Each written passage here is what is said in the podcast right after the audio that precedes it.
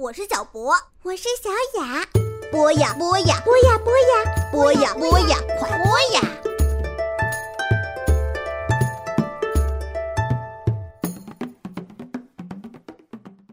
嗨，亲爱的小朋友们，欢迎收听博雅小学堂。今天呢，继续为大家带来乔治·塞尔登的《时代广场的蟋蟀》。《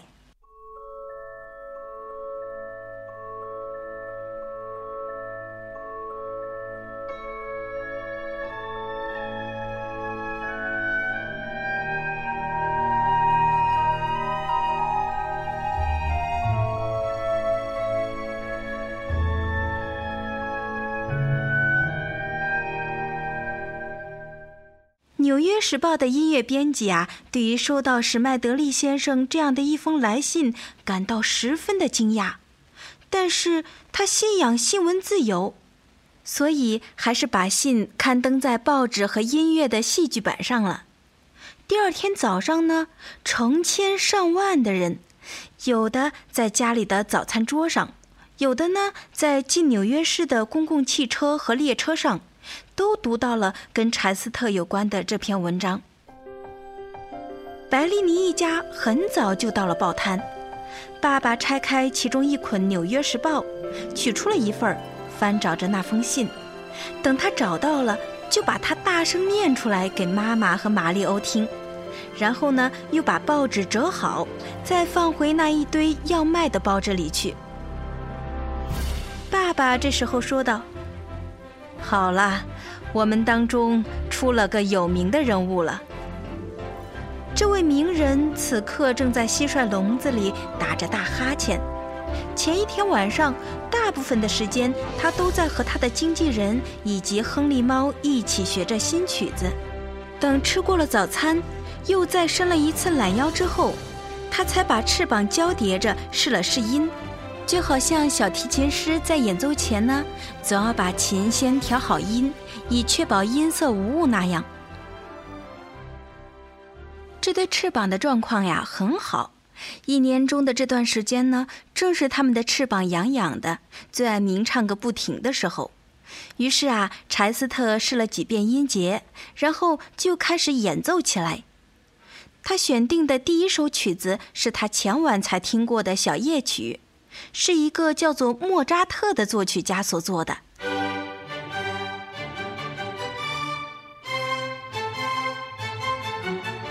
柴斯特和塔克还有亨利都深为这一首小夜曲倾倒。由于他们第一次听到它的时候呀，正在夜里，再加上呢，柴斯特也的确是个小家伙，所以呀，一致认为这是一首适合蟋蟀学的曲子。更何况这支曲子确实很美，有些调子听起来呀，就好像有昆虫在四周跳跃，玩得很开心。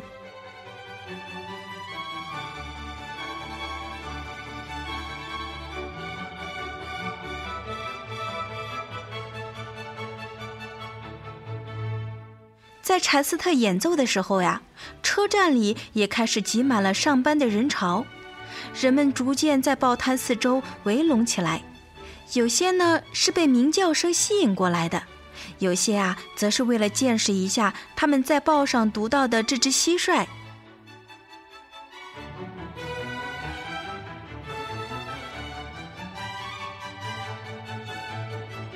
纽约向来就是这样，只要哪里聚集了一群人，就会有更多的人围拢过来，想要看一个究竟。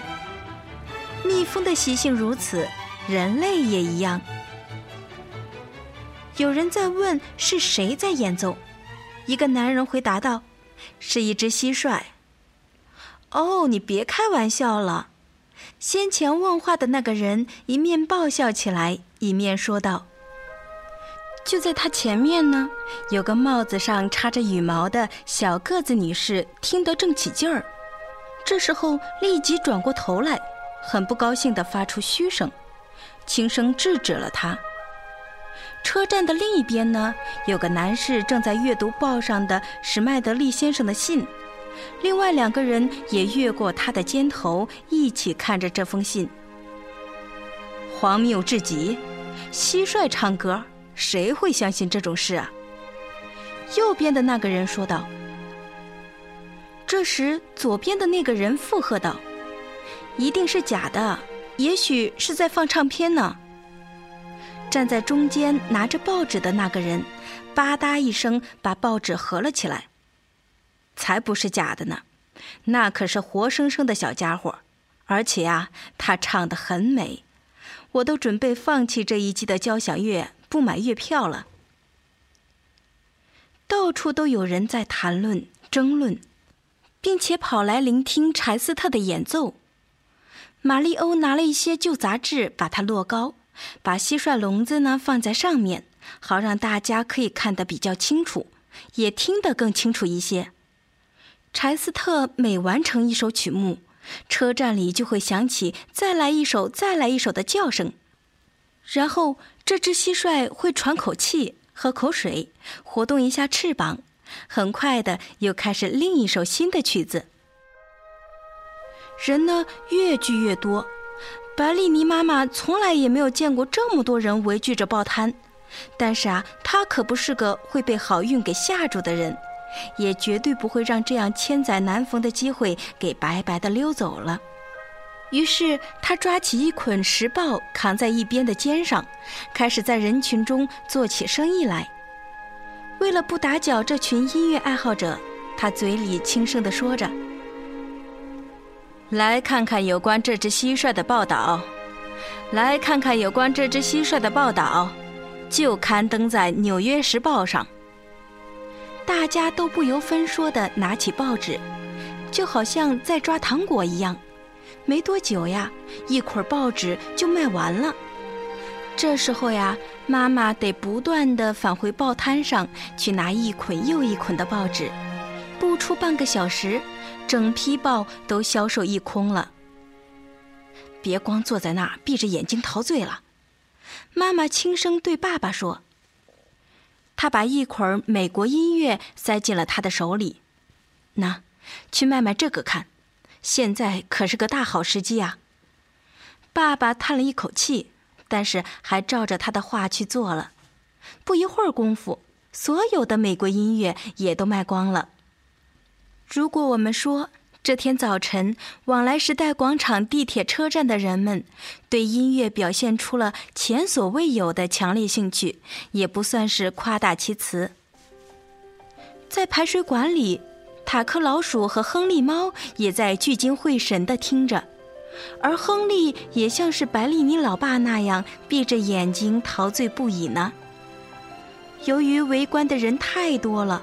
他们没有办法看见报摊，但是啊，他们还是可以听得到，知道柴斯特就在对面那一大堆脑袋、人腿和背部的后面鸣唱着，他清亮的乐声充满了整个车站。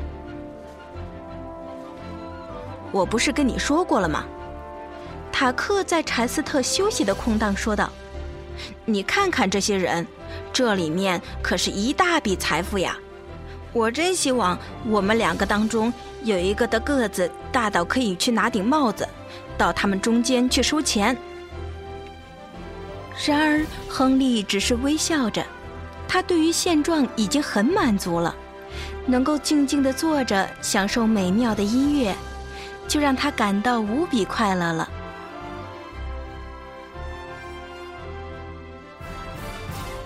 人群继续扩大。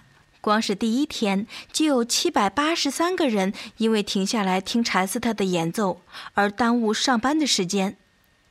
接下来的几天里啊，除了《时报》以外，其他几家报纸也开始登出专刊来报道这只蟋蟀，就连美国音乐也派了一位助理编辑来聆听这场独奏会，甚至啊，柴斯特还成了收音机和电视上出现的一则新闻。所有的播音员都报道了这只在时代广场地铁车站里娱乐众人的了不起的蟋蟀。白丽妮一家做了决定，认为柴斯特表演的最佳时期就是一大清早和傍晚时分，这两个时间段呢，也正是车站里人流最多的时候。音乐会于早上八点和下午四点半开始，通常持续一个半小时。这还不含告别曲。报摊的生意开始变得兴旺了起来。尽管妈妈事先就做好了随时补货的工作，但是啊，等到晚上关门休息的时候，所有的东西还是照样卖得精光，一样也不剩。值得一提的是，这时候白丽妮妈妈已经成了蟋蟀最好的朋友了。一到中午，她就会赶回家去，给柴斯特弄份好吃的午餐，比如说水果沙拉。或者是一顿纯蔬菜大餐，只是分量都很少，甚至可以把东西放在一枚小银币上送过去。柴斯特其实还是比较喜欢他的桑叶，但是啊，为了不伤他的感情，他还是尽量的把所有的东西都吃下去。好了，亲爱的小朋友们，今天的时代广场的蟋蟀呀，就先讲到这里了。我们下期再见吧。